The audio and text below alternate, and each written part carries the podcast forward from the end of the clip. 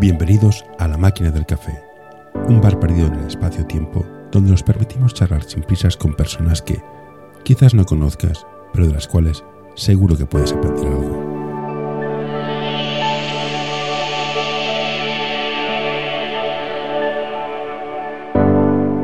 Hoy tenemos con nosotros a Alberto García. Hola Alberto, gracias por apuntar a tomar un café, que supongo que donde estás tú será más bien té, no sé qué costumbre tienen allá. Para que no sepáis, Alberto es un totamundos y ahora estás en Dubai. Buenos días Alberto, ¿qué tal todo? Muy buenas, buenas tardes aquí. Eh, sí, pues muy bien. Eh, eso, en Dubai, eh, buscándonos la vida, intentando dedicarnos a lo que a lo que nos gusta, el baloncesto. Y encantado de estar aquí contigo. Perfecto. Veo que llevas desde el 2015 fuera de España, más o menos. Estado en cinco equipos. ¿Esto es un totamundo? ¿Se lleva, ¿Se lleva bien? Bueno, eh, es como todo, tiene su parte buena y su parte no tan buena. Eh, yo salí de España, de hecho salí de España en el 2010 eh, como jugador. Yo jugaba, bueno, en, Gran, en España en el antiguo CB Granada, que fue donde me crié, digamos, como jugador, y luego fui a Irlanda a jugar, Irlanda a Suecia, luego volví a Irlanda, total. Pero en esos años que estuve jugando fuera, empecé a, entrenar equipillos de niños porque, bueno, básicamente ganaba un poquito más dinero entrenando equipos de niños. Y porque, bueno, yo jugaba, pero no jugaba a, nivel profesional, era más bien semi-profesional. Entonces, eh, nada, empecé a entrenar cada vez más, cada vez me gustaba más y llegó un momento que casi tuve que elegir entre entrenar solo o intentar seguir jugando. Y le bueno, no, voy a hacer carreras como jugador, mucho más, así que voy a intentar, eh, aunque sea como entrenador. Y, y, nada, y eso fue. Entonces, bueno, se lleva, pues, el vivir fuera se lleva bien, porque al final ves mundo, mm, conoces gente, conoces otras culturas, eh, es muy enriquecedor, pero por otro lado es cierto que, que bueno, que se echa de menos mucho lo, tuyo, tu casa, tu familia, tus amigos, ¿no? Eh, tu comida, eh, pero, pero bueno, es como todo, tiene un lado bueno y un lado, pues, no tan bueno. Yo hablo con, con, entrenadores y hablamos de que los padres son los motivados, que se nos va la perola, que nuestro hijo no es Michael Jordan, que llegar a triunfar en el básquet es uno de 25.000, pero es que entrenadores hay menos. O sea, ¿cómo te dio por mm. hacerte profesional si cuesta muchísimo más que siendo, siendo jugador? Bueno, a ver, yo siempre, desde que era niño, mm, el baloncesto ha sido mi pasión. Eh, también me viene un poco de familia porque mi, tío era entrenador de baloncesto, llegó a entrenar al, antiguo CB Granada, que se llamaba Simesa en la Liga CB hace muchos años.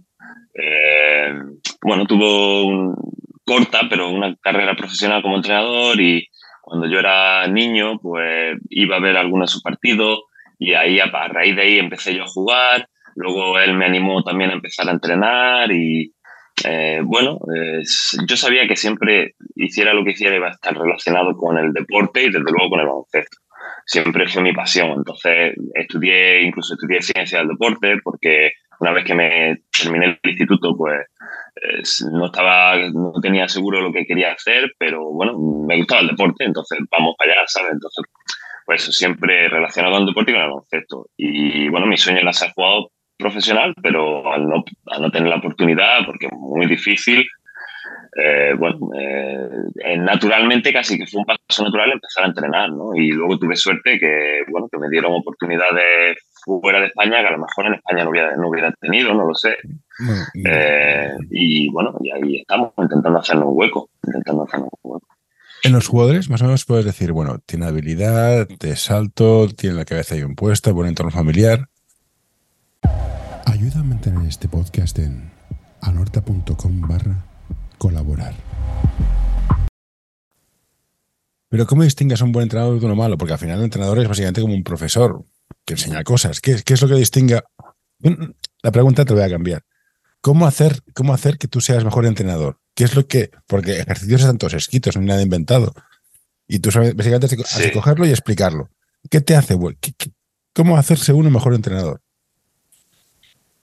Sí, bueno, la pregunta es, magnífica, ¿no? O sea, para mí, ¿eh? personalmente, porque luego, evidentemente, como gusto hay colores, ¿no? Y cada uno tiene su opinión y hay gente que lo orienta más a nivel de resultado. Bueno, de hecho, vivimos en una sociedad muy resultadista en ese sentido, ¿no? Me parece que si, si, ganas partido eres buen entrenador y si pierdes eres mal entrenador.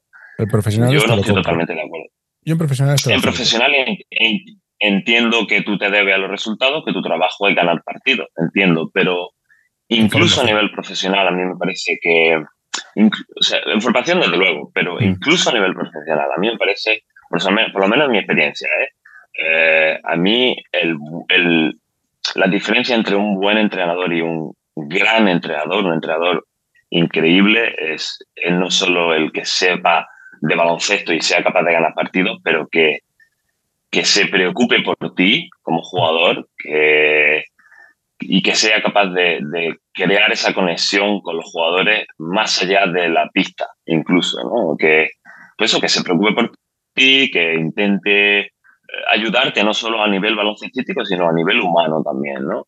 Y evidentemente eh, somos entrenadores, ¿no? Tampoco podemos cambiar la vida de, de, la gente, pero no somos psicólogos, no somos, ¿no? Pero pero es parte de nuestro trabajo de alguna forma, porque estamos trabajando con jóvenes, incluso a nivel profesional, en cada equipo siempre hay algunos jóvenes eh, chavales de la cantera que suben y me parece que, que, esa conexión profesional, el preocuparte por los jóvenes, ¿no? Me acuerdo de un caso de eh, Aito, pues siempre con los jóvenes ha tenido, ¿sabes? Siempre ha sido como un, guía, ¿no? Casi como un maestro y le ha ayudado a nivel eh, en Juventud de Badalona, ¿no? Siempre con los chavales jóvenes cuando han tenido exámenes han priorizado los exámenes, no los partidos, aunque tuvieran partidos importantes. ¿no? Entonces, incluso dentro del mundo profesional, eh, me parece que hay casos, a lo mejor los menos, ¿no? que hay entrenadores que realmente son capaces de, pues no solo de ganar partidos, sino de crear esa conexión a nivel humano, ¿no? que me parece muy importante. Porque me parece que al final los jugadores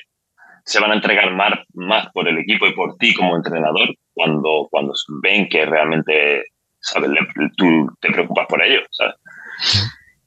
Hay una película que se llama Any sí, No sé si responde tu pregunta. Bueno, sí, sí, me, has, dado muchos sitios por donde andar.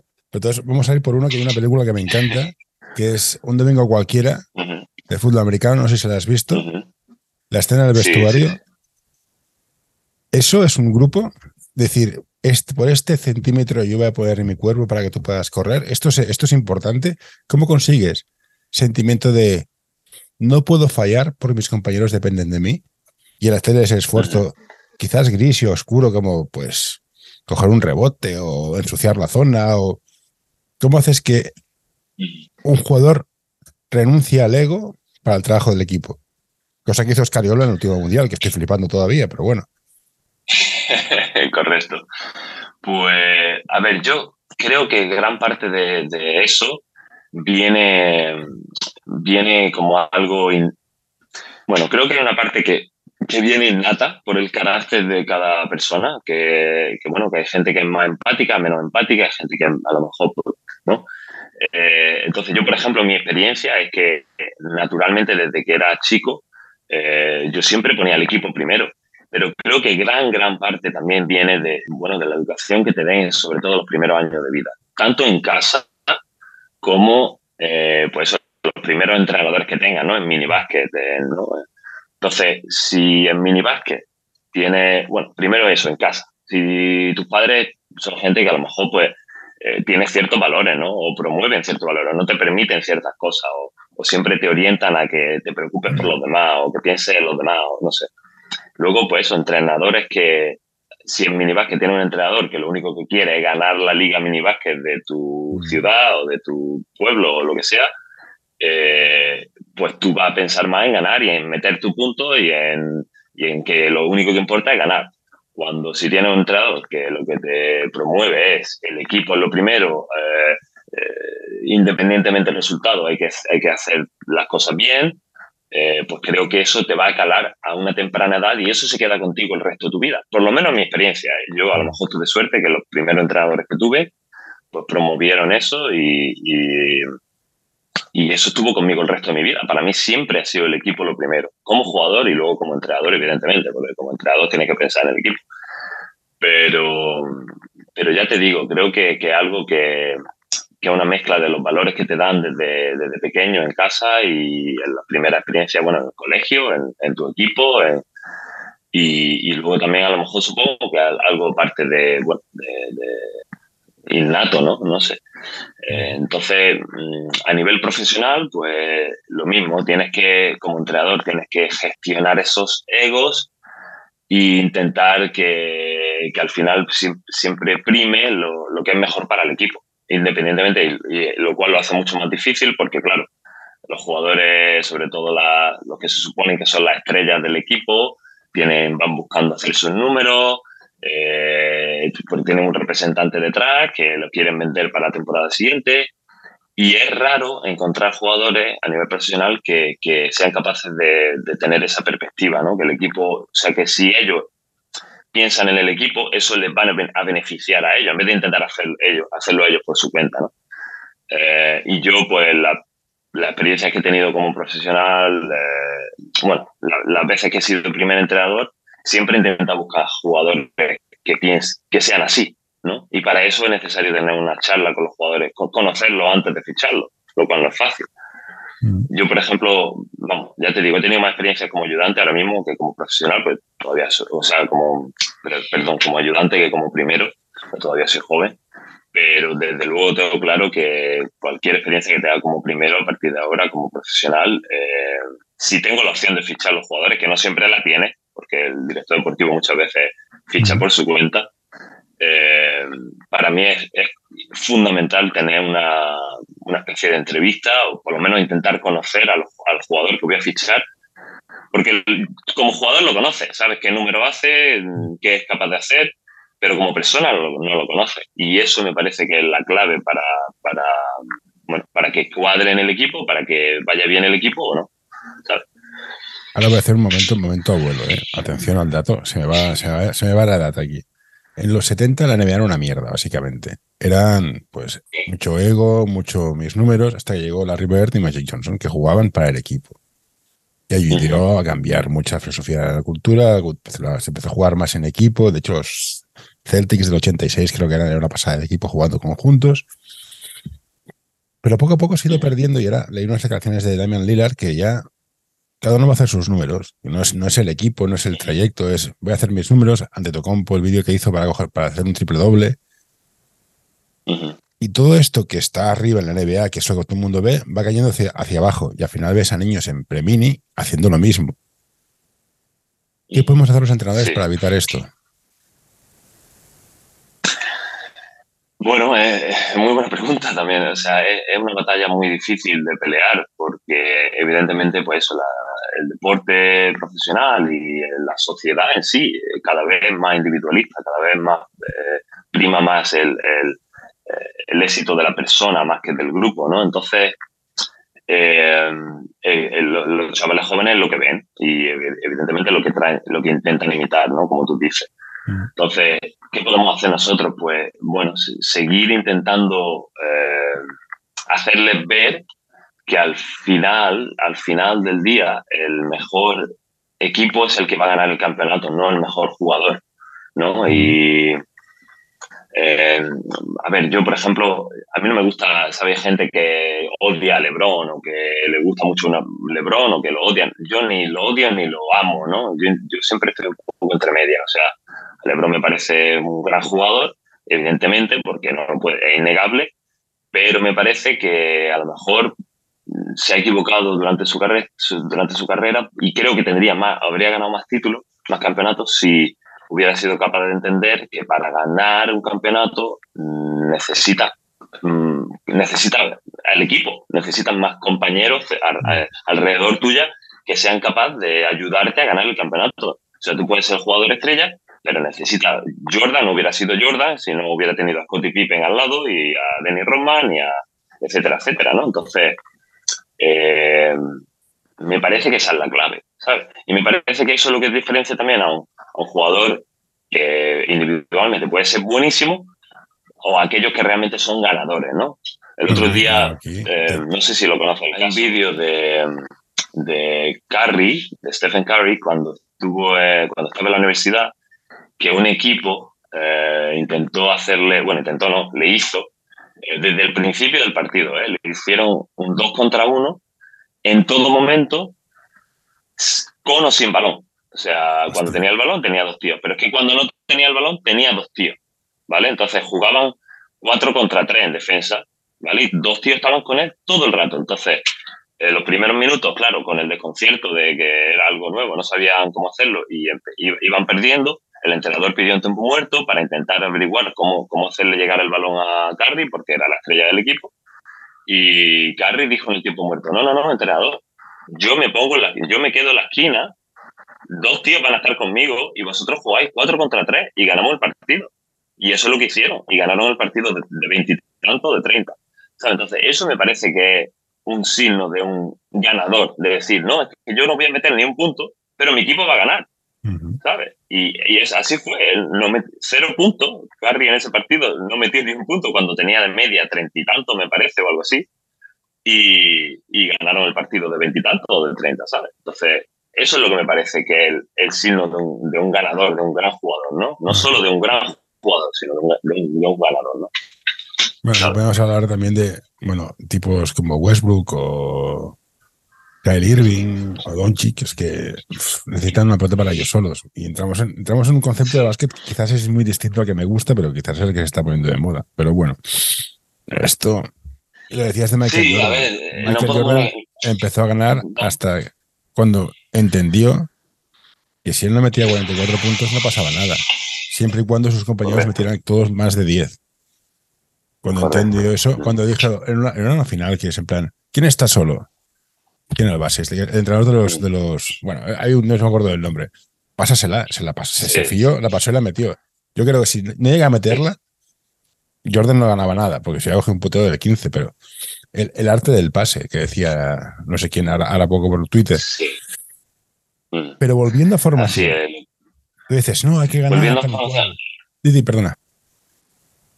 No, lo que te, te quería decir eso, que, que, que, que es cierto que, que, que, se ve mucho, que los chavales jóvenes, pues las estrellas que admiran, pues por desgracia, pues son cada vez más así.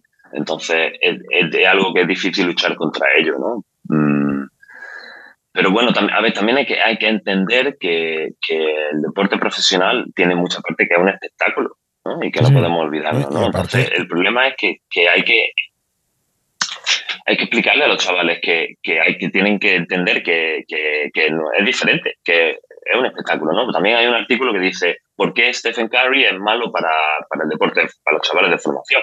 Porque tira triples desde medio campo, cuando los chavales intentan hacer lo mismo y no pueden.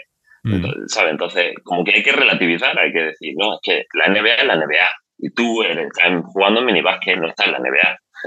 Eh, la prueba está que cuando vienen jugadores de NBA a Europa, con las normas de Europa, les cuesta un montón. Claro, yo soy Cal Irving, tengo el dominio que tengo y no me pueden tocar, vamos, no me suelto ni loco. Lo sé. claro. Pero volvi- volviendo a formación, decíamos que la gente está Sí. loca por ganar, que ganar y ganar y ganar. ¿Para ti qué es un éxito en un equipo de formación? Sí, para mí, eh, en formación y, Sí, y formación entendida como tal, realmente es hasta que, hasta que no son senior. ¿vale? O sea, eh, incluidos juveniles. Lo que pasa es que es cierto que no, no puedes tratar a, a un premini igual que a un juvenil o a un cadete, ¿no? Eh, la, la formación tiene diferentes etapas y tienes que ir adaptando tu estilo de enseñanza a las diferentes etapas, ¿vale? Entonces, eh, para mí en formación lo primero es formar y si lo eres capaz de hacerlo eh, mientras que se diviertan, eso es lo más importante, ¿vale? Entonces formar y, y, y, la- y que se divierta a los jugadores, que les guste, que, que, que, que sea capaz de que se enamoren del baloncesto y que el resto de su vida les guste el baloncesto, aunque a lo mejor no sean jugadores, pero sean eh, árbitros o mesa o aficionados al baloncesto, ¿no? Para mí eso es lo más importante. Ahora, si eres capaz de hacerlo y a, a la vez eres capaz de competir, que me parece que es la clave, la palabra competir es la clave, porque la gente piensa ganar, pero no, no, es que yo, por ejemplo, para mí, yo no, nunca cambiaría el ganar un partido por formar a mis jugadores o porque se diviertan, ¿no? Yo si tengo un equipo de... Eh, el otro día aquí en Dubai, eh, en, en, la escuela que trabajo, un sub-10, o sea, chavales de 9 años, eh, tenía una semifinal de Dubai y contra otro equipo de Dubai y había 11 jugadores en el banquillo y jugaron 9. Había dos chavales que se quedaron sin jugar. Y yo estaba viendo el partido y el entrenador es de mi club, ¿eh? Y lo siento mucho, pero me da igual que sea una semifinal, que sea la final eh, eh, de Dubái o del mundo. Para mí tiene que jugar todos los chavales, aunque sean unos minutos, aunque sean cinco minutos, diez minutos. No, mm, asumiendo que todos han entrenado bien. Si, todos han entrenado bien, han ido al entreno, sí, para mí sí. Bueno. Sí, efectivamente. Entonces, yo no cambiaría nunca el ganar por el hecho de formar y que todos se sientan eh, partícipes y, se diviertan. Ahora, es cierto que eh, sí quiero competir. O sea, yo soy competitivo y quiero que mis jugadores sean competitivos. Entonces, cada partido tenemos que ir a competir y tenemos que ir a currar y a intentar hacerlo lo mejor posible. Independientemente de que aparte pues, estemos formando y que, y que estemos intentando disfrutar de lo que estamos haciendo. O sea, el disfrute no es solo ir a entrenar y pasártelo bien, no, el disfrute viene de, de trabajar duro con el equipo y mejorar cada día y, ser capaz de, que, de obtener esos resultados. O sea, para mí en formación ganar no es un objetivo, es un resultado, es, un, es una consecuencia de hacer el trabajo bien, no es el objetivo. ¿Cuál es la pirámide de formación? Porque, ¿Por qué empezar? Pase, bote, tiro. ¿Por dónde deberíamos empezar a trabajar? Eh, bueno, a ver, o sea, tampoco me parece que tenga que haber como la A y luego la B y luego la C, pero es cierto que yo, por ejemplo, cuando planifico mis sesiones a nivel de formación, siempre intento, no, pero siempre intento enseñar a los jugadores que lo primero cuando, cuando cogen el balón antes de votar es ver si estoy en situación de tirar al aro, luego ver si algún compañero eh, está, está en mejor situación que yo y, puedo pasarle el balón. Y lo último para mí es votar. Pero también te decía que, también, también te quería decir que, que no, tampoco me parece que hay como reglas de oro en baloncesto, que sabes que no hay, no, 100% de las veces es esto, no, sino si el jugador recibe el balón y el, el, defensa está eh, corriendo hacia él eh, en un close-out, en un, eh, ¿sabes? Si está corriendo hacia él, entonces a lo mejor en, esa, en ese caso la mejor opción es el bote directamente, ¿sabes? Entonces, bueno, mm, no me parece que haya, ya te digo, como reglas de oro en ese sentido. No, no, afortunadamente no hay normas de oro, simplemente que hay, hay, hay, unas guías generales que se adaptan más o menos y cada cual debe tener su norma. Es igual que el, yo jugaba por dentro y siempre tienes el típico tirador que tiraba. A mí el tirador que tira y las mete, me callo. A mí me irritaba mucho el tirador que tira, porque es tirador, pero no metía ninguna. Bueno, pues, pues viene a ser algo, por el estilo. Todos tenemos un margen. Yo porque he estado mirando en tu perfil, eres NBA School Basketball. ¿Qué, qué es esto? Eh, bueno, pues básicamente la, la, NBA, yo tampoco lo conocía antes de, venir aquí. ¿eh? Eh, bueno, lo había, lo había oído tal, pero no tenía muy claro. Entonces, la, NBA tiene, en todo el mundo, tiene, hay dos cosas. Una son los basketball school, que son como escuelas de baloncesto, que realmente es como un club, son como clubes por todo el mundo. Y luego hay otra que son las academy, que son las academias. Entonces, la diferencia es que Sí, la, la, la, escuela de baloncesto, las schools, hay, hay muchas en todo el mundo. Eh, en Europa no tanto, porque, bueno, pues yo creo que con el tema Euroliga y tal, creo que no hay tanta en Europa. De hecho, me parece que solo hay una en Europa, eh, que la, han abierto ahora, eh, o, la, van a abrir ahora en Suiza, me parece. Pero el resto del mundo, bueno, pues hay muchas escuelas y esos son como clubes con un estilo de enseñanza pues, muy americano eh, de, técnica individual, de, fundamentos. Tienen una, como un currículum, como una especie de guía de por niveles.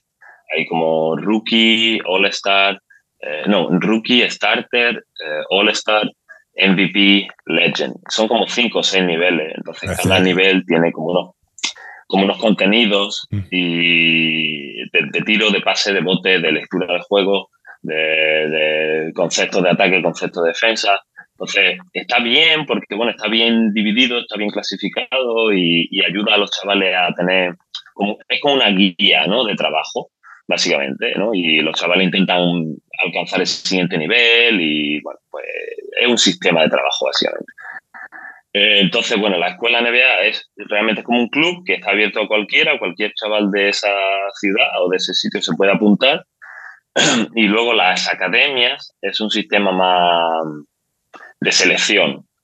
academias solo hay cuatro en el mundo. Hay una para toda Latinoamérica que está en México, hay otra en África, hay otra en India que es para toda Asia y luego hay otra en Australia que es global, es para todo el mundo. Entonces, esta academia seleccionan chavales de, de, de edades de instituto o así para prepararlos para universidad y para incluso para NBA. Son, son chavales con mucho potencial, les dan una beca, los becan y, intentan bueno, que lleguen a lo más alto posible con idea de que llegaran a la NBA eh, entonces, bueno, son sistemas diferentes, pero bueno, yo en principio he, empezado en la, en la, escuela NBA porque yo no estaba contento en Taiwán, en el equipo en el que estaba de ayudante, de la primera división en Taiwán.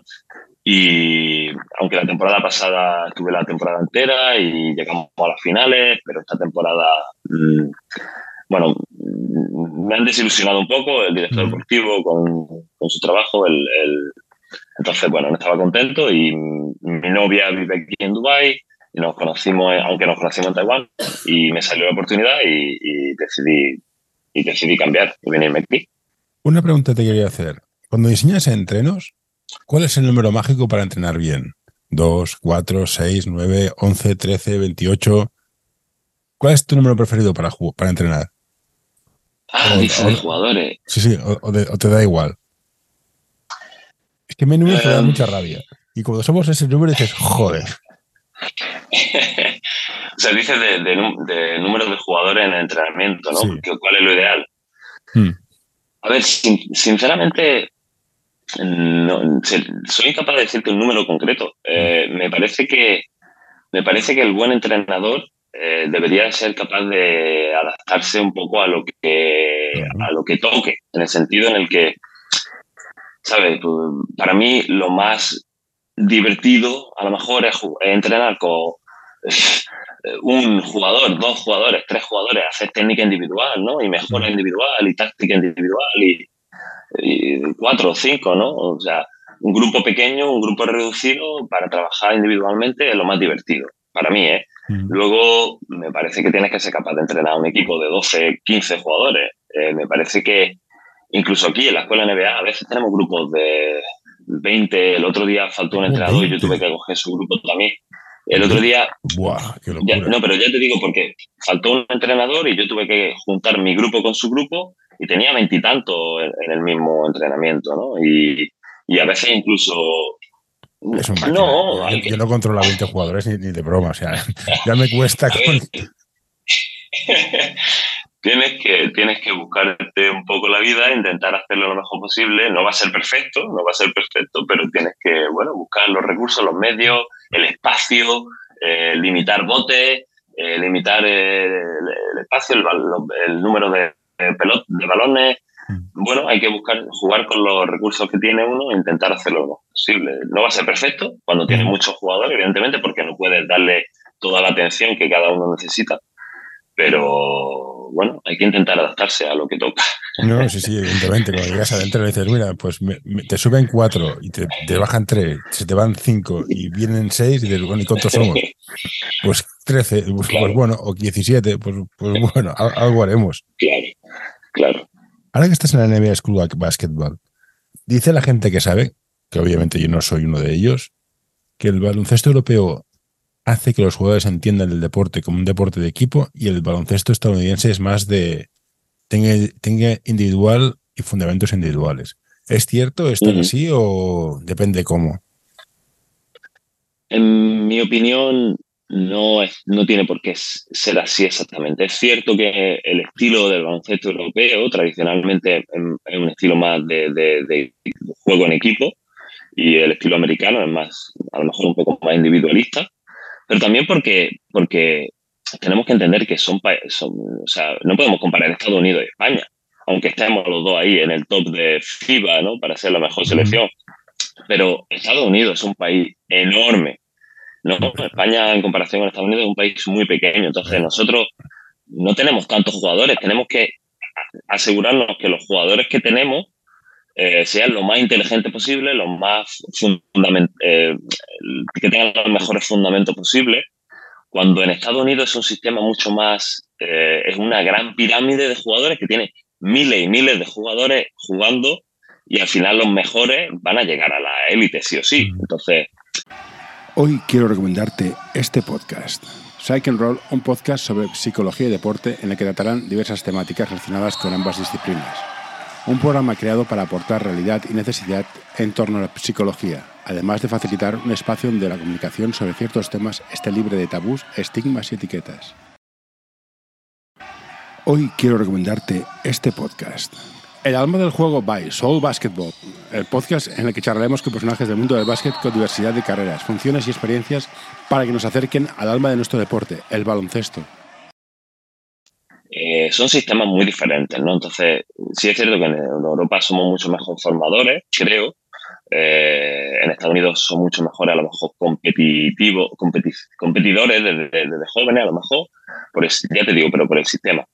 Pero, por ejemplo, para contarte una anécdota interesante, este año en Taiwán, cuando en pretemporada, cuando los equipos estaban fichando y mi equipo estaba fichando y a mí me preguntaban sobre jugadores, me preguntaban sobre europeos, americanos, ¿no?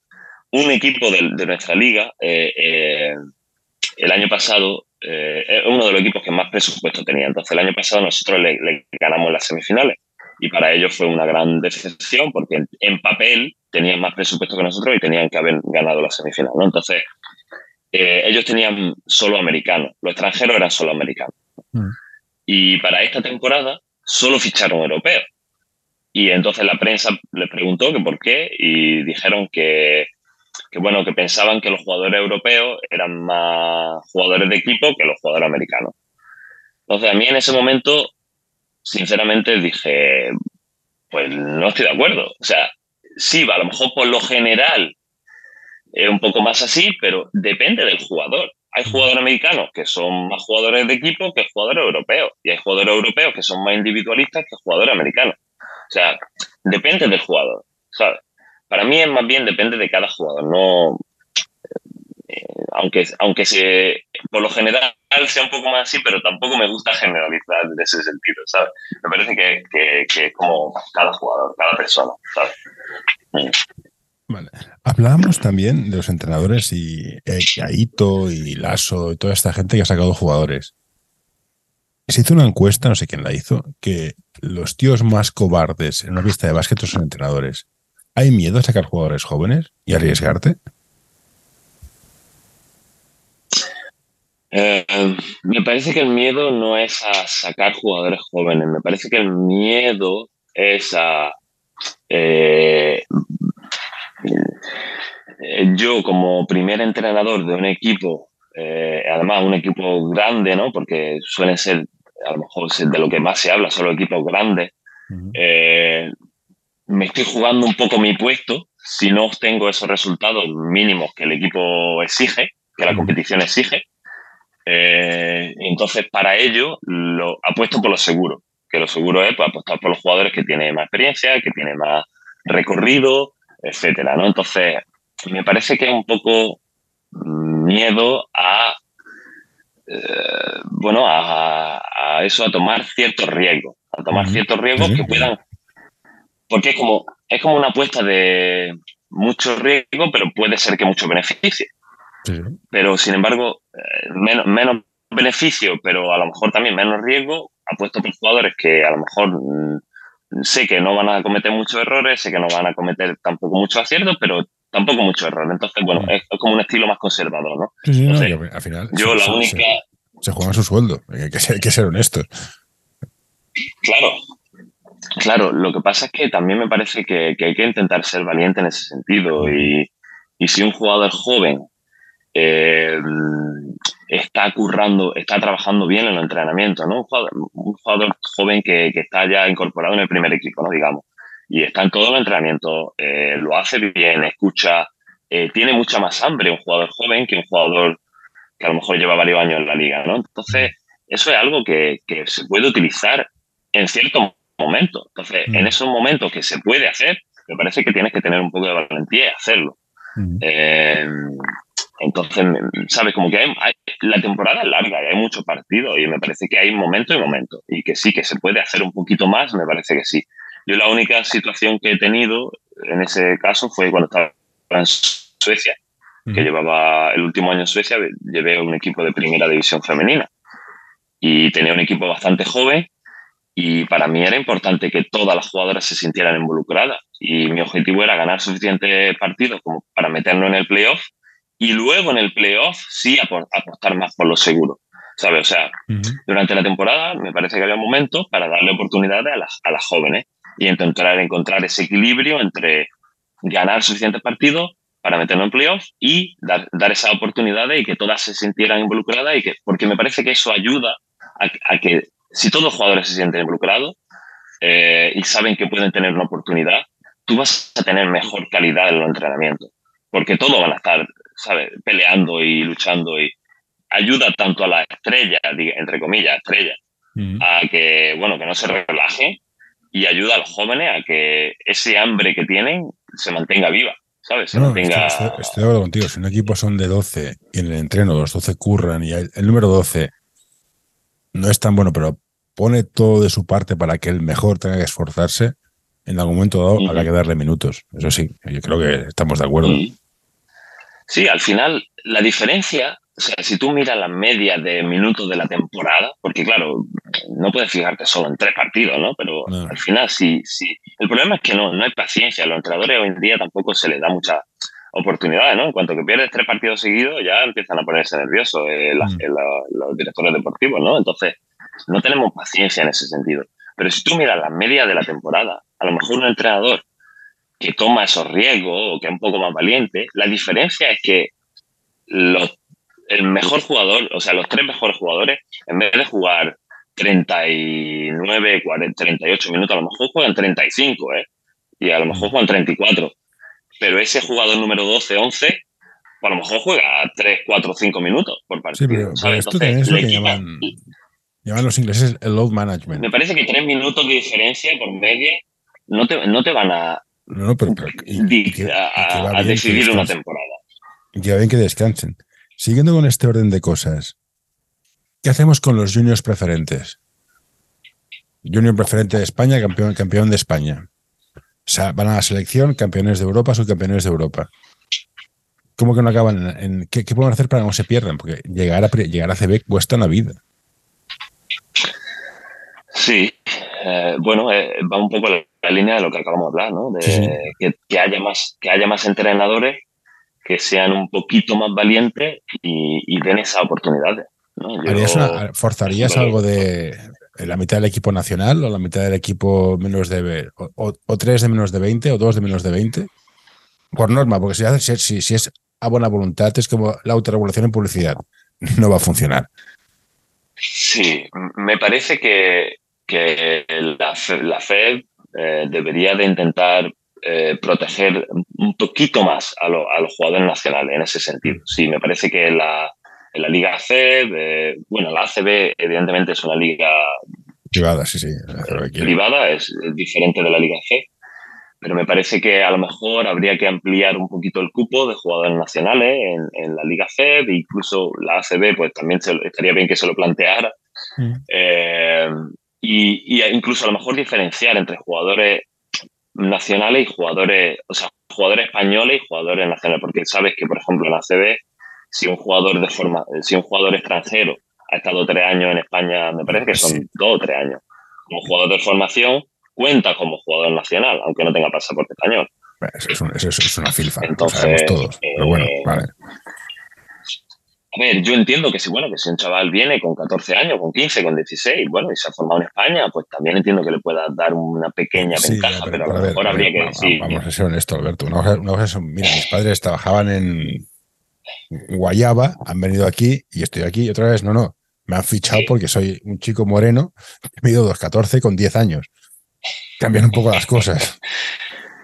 Hablando de la CB, que sí, la CB muy bien, ¿La CB tiene futuro contra la Euroliga? ¿Cómo va a acabar? Las ligas nacionales tienen futuro contra la Euroliga. ¿Y cuál es su futuro? Si es que lo ha, si es que lo tiene.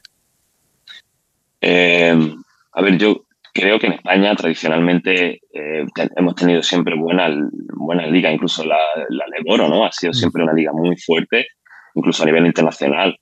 Eh, entonces, me parece que en España tenemos una buena estructura, una estructura con, pues, con mucha tradición, con mucha, muy bien estructurada, valga la redundancia.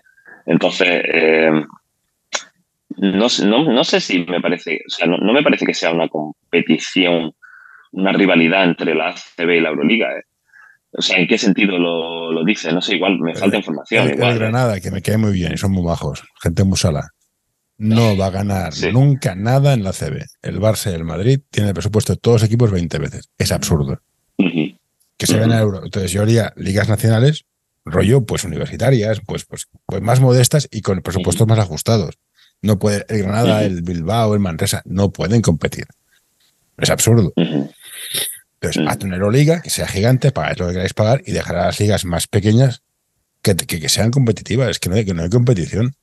Para mí no hay competición. Los ocho de arriba se van a ganar siempre. Mm. Bueno, también es cierto que de vez en cuando equipos más humildes, porque a lo mejor han fichado mejor eh, o, bueno, tienen entrenadores que a lo mejor han sido capaces de encontrar una, una fórmula un poco más. Sí, pero esta historia.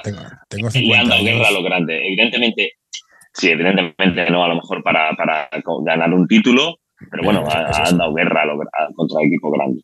Pero, pues sí, a lo mejor es el proceso natural, ¿no? Dentro de, de unos años, igual es el proceso natural, que los grandes mm. equipos de, la, de Europa eh, jueguen una liga como sea la Euroliga mm. y que a lo mejor solo jueguen esa liga o incluso, a mí me suena que hay varios equipos en Europa, por ejemplo, me parece que algún equipo griego, no sé si era para Panathinaikos o hay algún equipo eh, que tenían como una plantilla de a lo mejor 20 jugadores o 18 jugadores y, y la mitad, digamos, de esos 18, de esos 20, 12 jugaban la Liga Nacional y 12 jugaban la Liga Europea, Euroliga, y a lo mejor pues eso, había cuatro jugadores que jugaban ambas ligas, o sea, que compartían ambas ligas, pero el resto era como una plantilla para la Liga Nacional y una plantilla para la Liga Europea o algo así, ¿no? No sé, no sé, puede ser una mm, solución. Puede, puede ser una opción, no sé, también te lo digo, que los equipos que juegan Euroliga,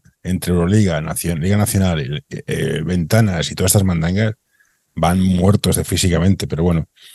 En todo caso, ahí estamos. Una paliza, estamos llegando al final, te, vamos, te voy a hacer dos preguntas absurdas, como siempre. Supongo que eres del Granada. ¿Qué? Va, sí. ¿Sube, se, permanecerá, se quedará en ACB o bajará?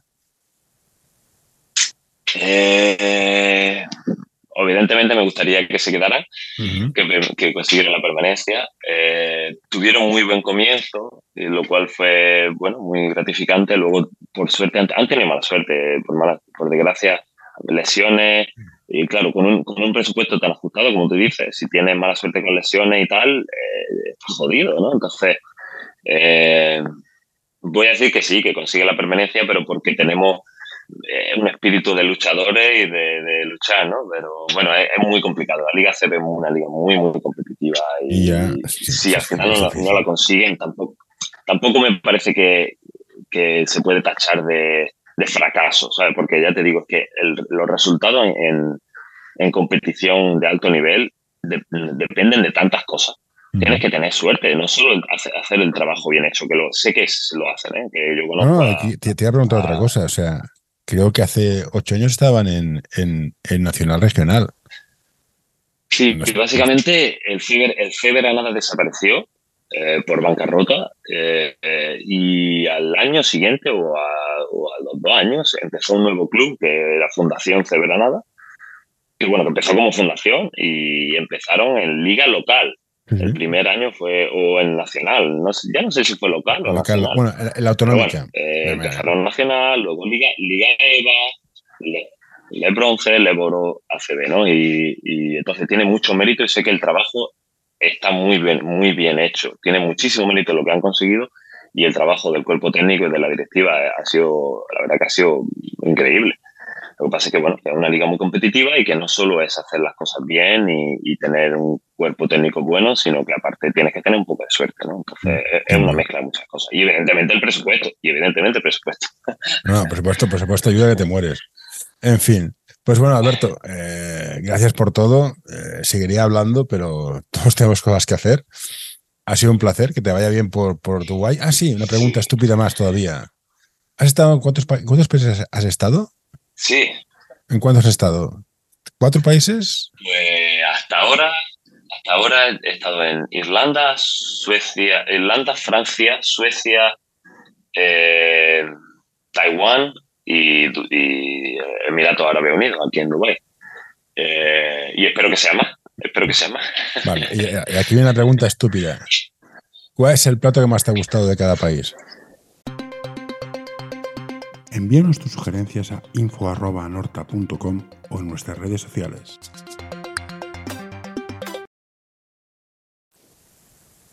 Uh, eh, es difícil elegir una cosa en concreta. Cada, cada sitio tiene su, su, su buena, ¿sabes? No sé, en Irlanda.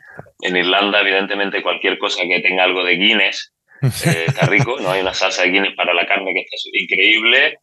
Eh, en Suecia tienen también sus platos particulares, o sea, ¿saben? evidentemente Taiwán es comida china, o sea, cada, cada sitio. Eh, no sé, me pues resulta muy difícil. Pues no te preocupes, eh, era pregunta tonta, ya te lo he dicho. Un placer, gracias por todo. Ahora he pulsado el botón de grabar, no te vayas todavía y que te vaya bien por ahí abajo. Muy bien, muchísimas gracias por la invitación. Bueno, ha sido un placer y vegetated state blues. Hey, what you doing there? Get away. No, no, don't you touch that. No, don't you pull that plug. No, hey, hey, nurse, nurse. Uh, all right, I'm done.